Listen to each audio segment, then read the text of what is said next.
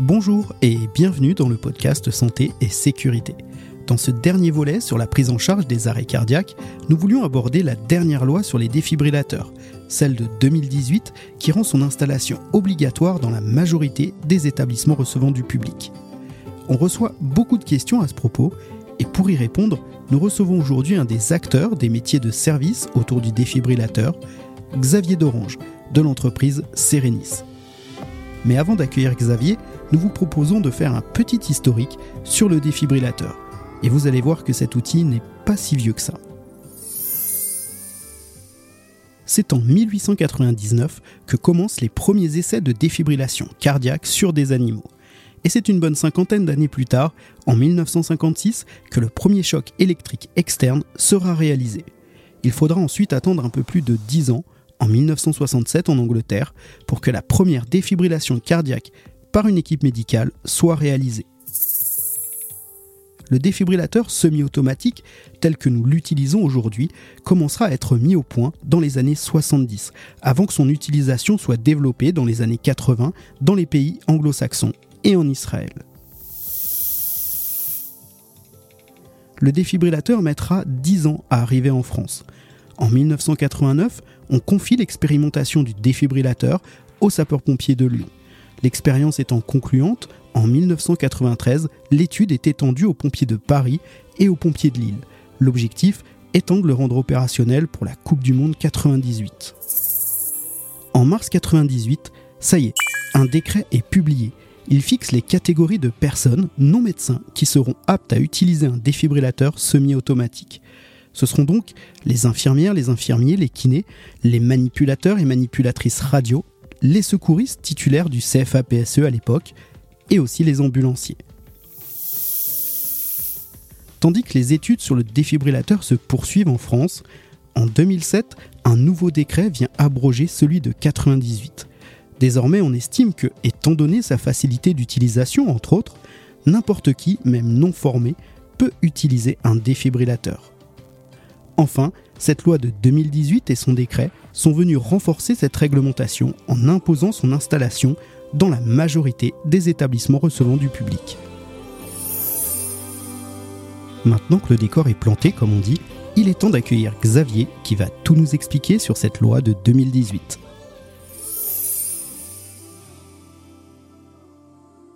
Bonjour Xavier, merci d'avoir accepté l'invitation au micro du podcast Santé et Sécurité pour évoquer ensemble les obligations de déploiement des défibrillateurs dans les établissements recevant du public. Alors Xavier, est-ce que tu peux te présenter rapidement à nos auditeurs?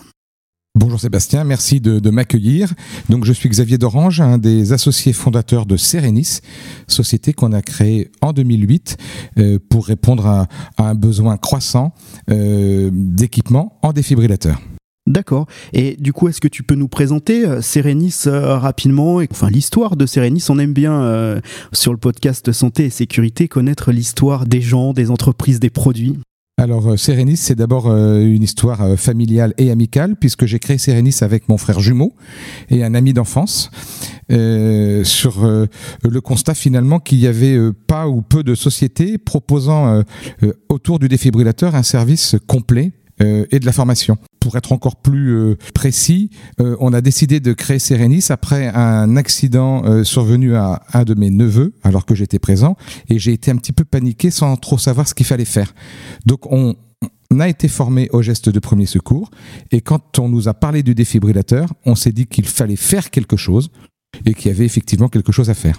D'accord. Alors, on est ici pour parler de ce dernier décret, celui de 2018 sur euh, les défibrillateurs. Est-ce que tu pourrais nous résumer en quelques mots cette loi et ce décret donc de 2018 qui oblige les établissements recevant du public à s'équiper de défibrillateurs? Tout à fait. Alors, euh, nous, on a été créé en 2008, euh, déjà par rapport à une loi qui permettait, qui autorisait tout citoyen, même non formé, non professionnel, à l'utiliser, ce défibrillateur. Ensuite, on a travaillé avec les, pouvoirs publics et, certains députés pour euh, le rendre obligatoire dans certains établissements. C'est le fameux décret de 2008 qui oblige tous les établissements recevant du public, on appelle ça des ERP, de catégorie 1, 2, 3, 4, à s'équiper. Et puis une certaine partie des cinq, euh, s'ils sont notamment en refuge d'altitude ou s'ils accueillent de, jeunes publics euh, ou des personnes âgées.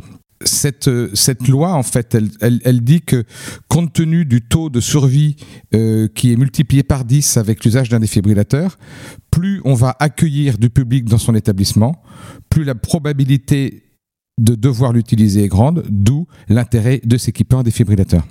Lorsqu'un établissement est intégré dans un groupement d'établissements recevant du public, c'est-à-dire qu'on a plusieurs établissements recevant du public qui sont situés sur un même site géographique, est-ce qu'il est possible de mutualiser le défibrillateur? Et si oui, à quelles conditions? Alors la réponse est bien sûr oui, euh, c'est clairement indiqué dans le décret, on peut mutualiser ce défibrillateur. À quelles conditions J'allais te dire que c'est plutôt un peu nébuleux. Euh, c'est ce qu'on peut reprocher à ce décret, euh, c'est que nous n'imposons, enfin le décret n'impose pas un nombre de défibrillateurs par capacité d'accueil ou un nombre de défibrillateurs avec une, un délai pour aller le chercher et le récupérer. Euh, la seule chose qui est obligatoire, c'est de dire, par exemple, si on est dans, un, dans une zone industrielle avec, un défibrillateur dans une entreprise à 80 euh, mètres, d'indiquer sur sa porte d'entrée et sur, sa, sur ses plans d'évacuation que le défibrillateur le plus proche se situe à tel endroit. Alors, si j'ai bien compris, le défibrillateur est un dispositif médical. Et les dispositifs médicaux sont donc classés pour définir les exigences réglementaires applicables à ces dispositifs et aux activités de son fabricant. Ce classement est établi en fonction de l'utilisation et du risque potentiel du dispositif médical. On parle de classe de risque, il en existe quatre, donc la 1, la 2A, la 2B et la 3. En 2017, l'Union européenne a publié un texte qui faisant état de la reclassification des défibrillateurs en classe 3. Elles étaient auparavant en classe 2, A ou 2B, je ne sais plus. 2B. En 2B. Alors concrètement pour l'utilisateur, qu'est-ce que cela signifie? Alors, euh, pour l'utilisateur aujourd'hui d'un défibrillateur, enfin, pour un propriétaire euh, d'un défibrillateur aujourd'hui, ça ne signifie, rien puisque son défibrillateur, euh, quel que soit s'il s'il était classé 2B, il peut continuer à l'utiliser, bien entendu. L'entreprise ou l'établissement qui réfléchit aujourd'hui à s'équiper, c'est très important. Il a le droit jusqu'en mai 2024 d'acheter un défibrillateur qui n'est classé que 2B parce qu'il a un certificat CE. Or, en mai 2024, tous les certificats CE, quelle que soit leur date de, création, vont devoir être renouvelés. Et dans ce cadre-là, seuls les défibrillateurs qui vont remplir cette condition de classe 3 auront leur certificat CE. Ça veut dire qu'on s'attend en 2024 à avoir un, gros, gros écrémage euh, de marques, de modèles, puisque aujourd'hui, euh, on peut dire que seulement 4, peut-être 5 euh, modèles de défibrillateurs dans le monde sont assurés d'obtenir cette classe 3. Alors là, au moment où on tourne cet épisode, on est fin mai 2022. Est-ce que, euh, est-ce que tu sais s'il y a beaucoup de fabricants qui ont déjà pu satisfaire au passage en classe 3 de leur matériel? Alors, euh, aujourd'hui, en fait, la, seule euh, certitude qu'on peut avoir au niveau des fabricants, c'est pour les matériels qui ont un agrément de la FDA aux États-Unis. La FDA, c'est la Food and Drug Administration. C'est à peu près le pendant de l'ANSM en France, sauf que la FDA est beaucoup, beaucoup, beaucoup plus exigeante un défibrillateur aujourd'hui qui est agréé par la FDA euh, remplit euh, des, répond aux contraintes encore plus élevées que ce que demande la classe 3. Donc on part du principe que qui peut le plus peut le moins. Ces défibrillateurs font l'objet d'un pré-market approval. On va en résumé un PMA qui dit voilà, si ce défibrillateur aujourd'hui demande une classification 3 en mai 2024, pardon, il l'aura bien entendu. Les autres fabricants vont avoir du mal à se classer 3 parce que vont avoir beaucoup de mal à apporter des études de cas randomisées, donc européennes, sur l'utilisation de leurs, ondes. Donc on peut s'attendre, et c'est ce qu'on voit aujourd'hui, finalement, à des fabricants ou des distributeurs euh, qui font une, une guerre du prix sachant que dans deux ans, leur défibrillateur, puisqu'il n'aura pas la classe 3, il ne pourra pas avoir le certificat CE, et donc ne pourra plus être commercialisé. Eh bien, merci euh, Xavier pour tes réponses. Alors, aujourd'hui, un établissement qui est propriétaire d'un défibrillateur a-t-il des obligations vis-à-vis de celui-ci? Je pense notamment à des obligations d'affichage, tu en as déjà un petit peu parlé, à des obligations de déclaration ou encore de, maintenance. Alors, euh, aujourd'hui, le défibrillateur, il est obligatoire de le maintenir puisque même à la, euh, quand il est classé ou qu'il est classé 2B, euh, on doit maintenir ce dispositif médical. Attention juste au discours qu'on peut entendre. Euh, cette maintenance, elle peut parfaitement être réalisée par l'exploitant. Il n'est pas obligé de sous-traiter euh, cette, cette prestation à un prestataire.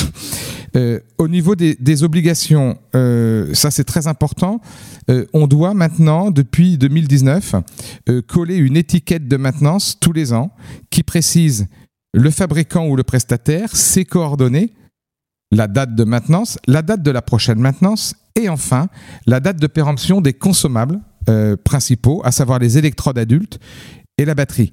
Ça veut dire que si un exploitant décide de se charger lui-même de la maintenance, il faut absolument qu'il colle cette étiquette sur le même principe que les extincteurs. Au niveau de, de la réglementation, on impose aussi aux sociétés d'avoir une signalétique euh, très précise, réglementaire, euh, donc on peut plus faire euh, n'importe quoi. On a des petits panneaux avec un code couleur très précis, avec des symboles obligatoires que qu'il faut systématiquement fournir dans le pack défibrillateur. Tu as parlé des électrodes adultes. Qu'en est-il des électrodes pédiatriques? Aujourd'hui, elles sont obligatoires dans un défibrillateur ou non? Alors, elles ne sont pas du tout obligatoires dans un défibrillateur. Certains euh, prestataires ne, la proposent euh, d'ailleurs pas. Euh, nous, on pense qu'il faut la proposer, tout simplement parce que on ne défibrille pas un enfant de la même manière et avec la même intensité qu'un adulte. Alors, tous les défibrillateurs aujourd'hui vont de toute façon calculer l'impédance, c'est-à-dire la morphologie de la victime. Donc, si on utilise une électrode adulte sur un enfant, le défibrillateur va se dire que c'est un adulte de très faible corpulence et va adapter son choc. Euh, par défaut, bien entendu, euh, ne pas hésiter à utiliser une électrode adulte sur un enfant. Alors, je reviens sur cette histoire de, classe de produits. Moi, propriétaire, je me procure un défibrillateur de classe 2 aujourd'hui. Est-ce que je pourrais continuer à remplir mes obligations liées à ce matériel dans un futur euh, proche et un peu plus long? Alors, tu pourras le faire si le fabricant te garantit qu'il te fournira les consommables pendant une durée de, de 10 ans. C'est ce que aujourd'hui euh, la plupart des fabricants euh, font. La grosse interrogation quand même, c'est que nous, on pense euh, avec un peu notre, enfin, avec notre expérience que un défibrillateur qui ne pourra plus être commercialisé, on ne voit pas pourquoi le fabricant continuera ad vitam à pouvoir fournir des consommables. Donc, ce que je disais en début d'entretien, à savoir, tu as un défibrillateur de classe 2B aujourd'hui, euh, tu es parfaitement en règle, euh, continue à t'approvisionner en consommable jusqu'au jour où tu ne pourras peut-être plus. En revanche, j'insiste bien, si tu dois t'équiper demain d'un défibrillateur, demande des garanties au prestataire que tu interroges ou au fabricant d'avoir euh, ce pré-market approval qui te garantit une continuité d'approvisionnement de consommables. D'accord, donc je veux juste reformuler un petit peu euh, pour que ce soit vraiment clair. Ça veut dire que donc aujourd'hui on peut acheter un défibrillateur de classe donc 2B. Euh, on pourra continuer euh, prochainement, suivant les fabricants, à les maintenir et à les entretenir. Par contre, il est clair que un peu plus tard, bah, ce ne sera plus le cas et donc bah, ce défibrillateur, il faudra le renouveler en fait. Voilà. Le risque que tu prends en achetant un défibrillateur qui ne sera pas classé 3, il est quand même économique parce que euh, à horizon 4-5 euh, ans, il est fort possible que tu ne puisses plus changer les électrodes. C'est important parce que les économies que tu vas réaliser aujourd'hui, parce que ce défibrillateur, il est un peu soldé, j'allais dire, euh, on, vide un peu les tiroirs, l'économie que tu fais aujourd'hui, tu, risques de la perdre dans quelques années.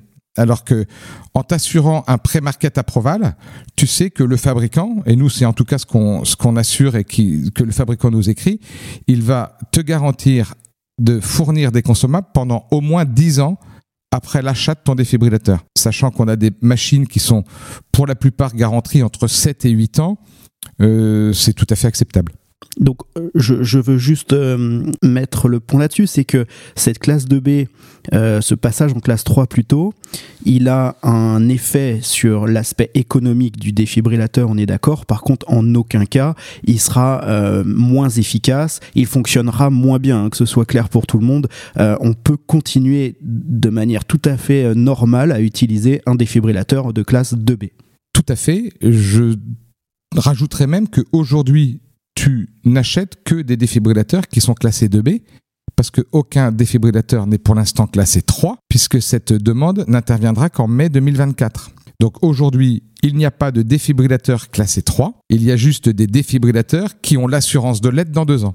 D'accord, bon ben c'est très clair, merci pour, euh, ces informations Xavier. Alors outre euh, cette contrainte de classement de dispositif médical qu'on vient d'aborder, quel conseil, toi, professionnel du défibrillateur, pourrais-tu donner à un exploitant d'un établissement recevant du public ou à n'importe quel propriétaire d'ailleurs, hein, qui soit, euh, on, voit aujourd'hui des habitations qui commencent, euh, des, syndics qui commencent à équiper leurs immeubles euh, de défibrillateurs. Donc, quel conseil pourrais-tu donner à un propriétaire au sens large qui voudrait acheter un défibrillateur? Alors, mon premier conseil, euh, c'est de faire attention aux, prestataires et à la société qu'il va pouvoir retenir. On est sur un marché porteur, notamment depuis cette obligation de euh, d'équiper les ERP. Euh, donc, la première chose, c'est de regarder un peu l'historique de cette société, le nombre de défibrillateurs que cette dernière a en parc, les services qu'elle propose, et puis une fois qu'on a son sa proposition, regardez bien toutes les lignes pour voir s'il n'y a pas de coûts cachés euh, pour pouvoir se projeter euh, sur les 5, 6, 7 prochaines années euh, avec une vision très précise des coûts liés à ce défibrillateur. Aujourd'hui, sur le marché, je vais te parler que du marché français, mais on a, on a beaucoup, beaucoup d'entreprises et on a un peu tout et malheureusement n'importe quoi. Donc je, je dirais rester très vigilant euh, choisir le bon partenaire, choisir un partenaire qui est agréé par le fabricant, ça c'est très important. Parce qu'aujourd'hui, tu peux, tu peux créer une société, acheter des défibrillateurs sur Internet et les revendre, et tu ne verras jamais ton, ton fabricant, tu n'auras pas été formé par lui, tu n'auras pas signé cette charte obligatoire euh, pour intervenir et cette formation pour intervenir en maintenance ou en armement du défibrillateur. Donc, euh, faire attention. Ne pas privilégier enfin systématiquement le coût. Euh, j'en parlais tout à l'heure, euh, on voit des coûts qui, qui, sont euh, quasi du simple au double. Alors il y a un juste milieu, bien entendu, mais ne pas aller vers le moins disant. D'accord. les défibrillateurs, on, les trouve souvent avec d'autres équipements associés. Je pense à une trousse de secours avec divers éléments à l'intérieur. Est-ce que c'est une obligation? Et qu'est-ce que tu peux nous conseiller comme accessoire, on va dire ça comme ça, pour équiper nos défibrillateurs? Alors, le premier accessoire qu'on va conseiller, c'est une armoire murale, parce qu'il est important que dans l'établissement, dans le cabinet, le défibrillateur, il soit très clairement identifié. Donc, si on ne le met pas dans une armoire, euh, on va le mettre euh, à l'accueil, au desk, on va le mettre dans un placard, éventuellement on va le mettre dans un bureau qui sera fermé à clé le jour où on en aura besoin. Donc, la première chose à faire, c'est de, de prendre une armoire murale intérieure, avec ou sans alarme, et de la placer dans un endroit visible et accessible par tous. Ensuite, on va conseiller effectivement de prendre un kit de premier secours. Alors, en l'occurrence, chez Serenis, il est par défaut fourni dans 100% des cas.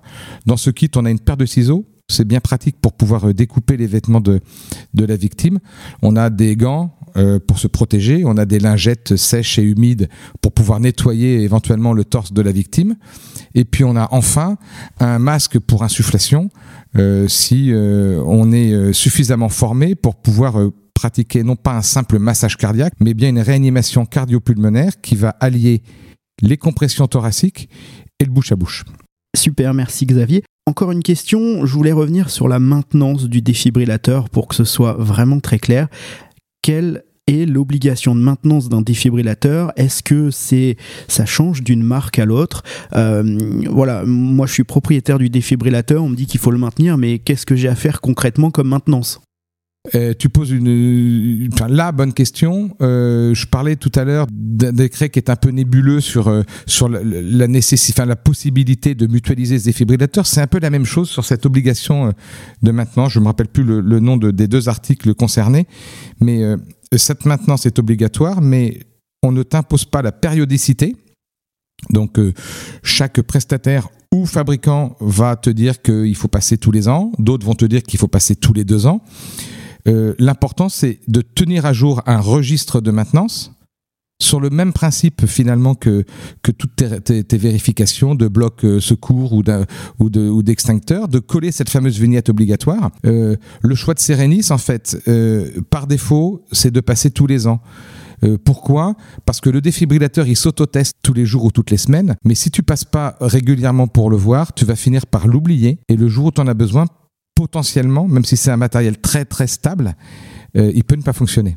Donc là, tu parles d'autotest, c'est parce que c'est la marque avec laquelle vous avez choisi de travailler qui, qui, effectue ces autotests ou c'est vrai pour toutes les marques de défibrillateurs? C'est vrai pour toutes les marques de défibrillateurs. Euh, c'est une obligation, en fait, de vérifier régulièrement.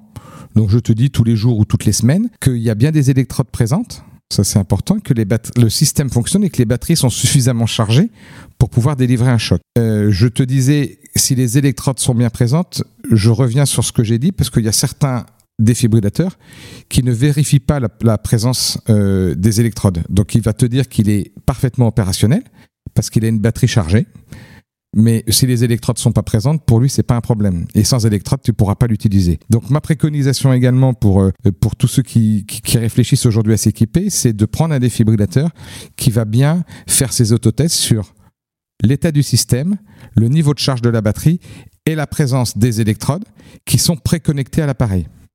Alors, on voit beaucoup d'offres sur le marché, Xavier, tu, en as parlé, et pour l'utilisateur non expert, c'est parfois un peu compliqué. Est-ce que tu peux nous donner ton point de vue sur la différence entre acheter un défibrillateur et louer le défibrillateur? Aujourd'hui, on, voit un peu ces offres un peu partout. Qu'est-ce qui est, de ton point de vue, le meilleur compromis? Alors, j'allais dire que le, meilleur compromis, c'est euh, euh, la volonté du client. Euh, c'est un modèle économique qui, qui est, différent. alors, nous, on est plutôt spécialisé dans la location, parce que ça veut dire que la responsabilité n'est plus portée par l'exploitant, mais bien par le propriétaire du défibrillateur, en l'occurrence Serenis. c'est la possibilité, à la fin du premier contrat de location, de bénéficier d'une machine de dernière génération donc ça, c'est également euh, important, notamment avec ce fameux passage de la classe 2B à la classe 3. Si tu loues aujourd'hui un défibrillateur qui en mai 2024 n'est plus commercialisé à la fin de ton contrat de maintenance, ben, tu pourras en changer. D'un point de vue euh, euh, économique, c'est une ligne différente sur le bilan. Nous, on voit quand même qu'avec la crise qu'on vient de traverser sur le Covid, les gilets jaunes et autres, les entreprises sont quand même aujourd'hui de plus en plus intéressées par cette offre de location euh, qui leur permet de pas euh, euh, de pas sortir une trésorerie trop importante. C'est très clair. Merci Xavier. Alors pour terminer, justement, est-ce que tu peux nous parler, on va faire un peu de promo, est-ce que tu peux nous parler de Serenis, des offres que vous proposez, des solutions que vous proposez, des marques avec, ou de la marque, je ne sais pas, avec lesquelles vous, vous travaillez? Est-ce que tu peux nous expliquer tout ça? Ça intéressera peut-être nos, auditeurs qui... Alors, euh, c'est gentil de me permettre de, de, faire un petit peu de, un petit peu de pub. Euh, nous, Serenis, la première chose, c'est qu'on existe depuis bientôt 15 ans. Euh, ça, c'est très important. On est à capital identique la plus vieille entreprise en France à distribuer et à maintenir des défibrillateurs. Notre offre, comme je te le disais tout de suite, c'est au départ une offre de location tout compris, matériel, service, donc installation, maintenance, et formation, parce que on pense, contrairement à certains de nos confrères, qu'il faut arrêter de vulgariser un maximum le défibrillateur en disant que toute personne, même non formée, peut l'utiliser. C'est vrai sur l'utilisation même du défibrillateur, ça l'est beaucoup moins sur la réalisation d'un massage cardiaque. Euh, on est peu d'entreprises à être également organismes de formation agréés Calliope, euh, c'est la, la, dernière norme euh, en vigueur euh, qui te permet de faire financer cette formation par ton organisme paritaire. Les marques qu'on distribue, alors historiquement, depuis 15 ans, on travaille avec une marque principale qui est un fabricant américain dont les matériels sont agréés, tu t'en doutes, par la FDA et donc assurés d'être classés 3. la marque, c'est Zoll Medical. On a deux modèles de défibrillateurs, l'AED+, euh, qui existe depuis quelques années. Le dernier né, euh, l'AED3. Je vais être très transparent avec toi. On commence à ouvrir aussi d'autres marques avec ces mêmes garanties euh, d'agrément parce que cette crise qu'on traverse actuellement apporte aussi des ruptures de composants et donc des délais d'approvisionnement extrêmement importants, de plus en plus longs, de la part de tous les fabricants. Donc euh, il faut absolument que, en maintenant la qualité euh, matérielle et la qualité de service, Serenis puisse apporter une offre supplémentaire pour garantir aux clients d'être d'être installés rapidement. tu parlais tout à l'heure des, copropriétés, c'est vraiment le marché aujourd'hui qui est pour nous porteur, puisque 80% des arrêts cardiaques arrivent à domicile. une copropriété qui décide de s'équiper aujourd'hui, on ne peut pas lui annoncer qu'elle sera équipée dans six mois. Donc il faut pouvoir l'équiper rapidement. Et finalement, on l'équipe Serenis avec un défibrillateur euh, sur lequel nous, on a apporté euh, notre agrément également. C'est peut-être pompeux, mais c'est vrai. Après 15 ans d'expérience, euh, je suis capable de te lister les bons et les moins bons. Je le ferai pas parce que, parce que j'ai une certaine déontologie, mais c'est l'assurance pour le client d'avoir un prestataire sérieux, professionnel, qui lui met à disposition un défibrillateur de qualité. Moi, je voudrais juste revenir sur la marque Zoll. Euh, donc, les auditeurs le savent un petit peu. Euh, dans mon activité professionnelle, je, je fais euh, beaucoup de formations et on travaille, nous, en formation avec Zoll pour euh, une, raison qui est simple. Alors, on, se trompe peut-être, mais on est, euh, et, sur le podcast Santé Sécurité, on, on essaye d'être actif euh, dans, dans ce mouvement-là, entre guillemets. Je veux parler d'accessibilité au handicap. Et on, on a, enfin, moi, personnellement, j'étais confronté sur une formation au premier secours à des personnes malentendantes avec qui j'étais bien embêté parce que j'avais un défibrillateur qui ne faisait que parler. donc, ces personnes malentendantes, bah, elles étaient absolument incapables de l'utiliser, le défibrillateur. J'ai cherché j'ai cherché, j'ai cherché en, quatrième vitesse parce que j'étais très embêté pour euh, terminer ma formation et je voulais pas mettre ces personnes malentendantes qui étaient tout à fait capables et qui faisaient très bien un massage cardiaque, qui étaient de, de tout à fait de bons secouristes. Et donc j'ai je suis tombé sur cette marque Zoll qui a la particularité d'avoir euh, un ensemble de pictogrammes qui va s'allumer au fur et à mesure de l'avancement de l'utilisation du défibrillateur avec un écran aussi qui va écrire euh, bah, tout ce que le défibrillateur euh, va, dire dans ses haut-parleurs, ce qui permet donc aux personnes malentendantes d'utiliser le défibrillateur dans de bonnes conditions. Voilà, c'était une petite pub supplémentaire que je voulais faire. Je sais pas si tu as connaissance d'autres marques qui proposent ça, mais moi j'en ai pas trouvé d'autres en tout cas. Non, non, non, il n'y a pas d'autre marque. Euh, tu as un argumentaire parfait et tu, as parfaitement raison. Je, je m'en veux de ne pas l'avoir précisé. Je rajouterai sur la marque Zoll euh, que c'est aussi le seul euh, unique défibrillateur à avoir une électrode d'aide au massage en temps réel. C'est-à-dire que cette fameuse électrode, si tu n'appuies pas assez fort, la machine va te le dire à l'instant. Appuyez plus fort. Elle te guide aussi dans le rythme en allant te chercher avec un métronome qui va accélérer pour t'amener à la cible en termes d'intensité des compressions et de rythme. C'est le seul défibrillateur au monde à le proposer et c'est non négligeable.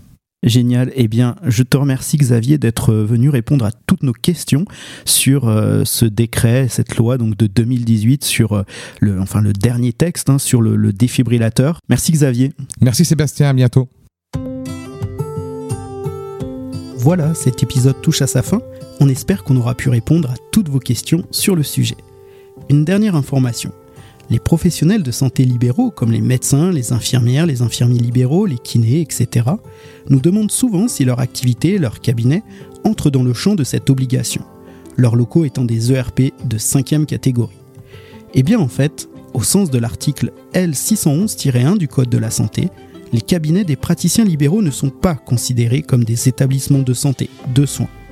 Leurs locaux, s'ils sont en cinquième catégorie, ne rentrent donc pas dans le champ d'application de ce décret et ne sont donc pas dans l'obligation d'installer un défibrillateur.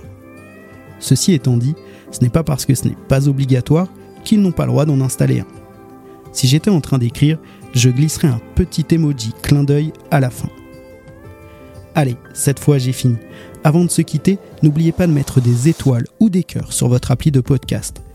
Commentez, partagez, parlez-en autour de vous, ça nous aidera beaucoup. Et comme dirait un podcasteur que j'adore, même si vous n'avez pas aimé, partagez quand même, on sait jamais. Je vous souhaite une belle journée, mais surtout, prenez soin de vous.